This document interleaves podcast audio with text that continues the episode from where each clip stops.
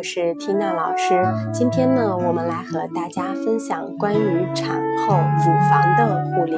其实产后对于产妇来说，身体上有三大部位是护理重点：一是乳房，二是子宫，三是会阴。那么今天呢，我们就先给大家来讲讲乳房怎么护理。乳房的护理在日常的清洁和护理工作中，我们要保持。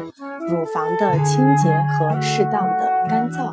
每次哺乳前，我们的家人或者是月嫂要协助产妇用温水、轻湿毛巾清洁乳头和乳晕，切忌使用肥皂或者是酒精。如果在乳头处有加垢，可用消毒过的植物油清润后再用。温水清洗，在乳母服装的选择上，我们建议产妇要穿纯棉的宽松的内衣，哺乳文胸或者是喂奶服，不要穿化纤制品，因为化纤制品的网微球可能会顺着乳腺开口进入体内。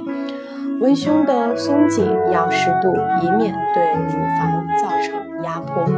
哺乳前的乳房护理要指导产妇认真的洗手，协助产妇用温热的毛巾来清洁乳房，协助产妇柔和的按摩乳房，刺激排乳反射。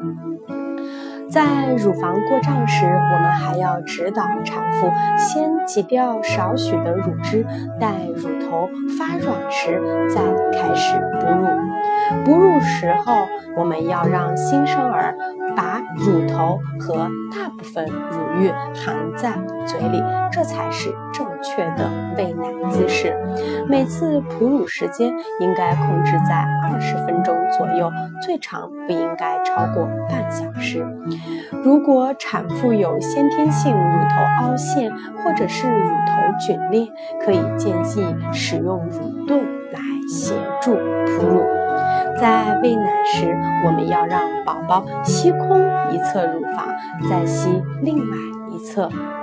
哺乳结束后，产妇要在哺乳后挤一滴乳汁来。涂在乳头周围并晾干，这是一个防止乳头皲裂非常实用的小妙招，帮助产妇来进行乳垫等乳头保护品，然后戴上乳罩保护乳房，吸空乳汁，将多余的乳汁按照要求科学存储。好了。今天的课程就和大家分享到这里，感谢您的耐心聆听。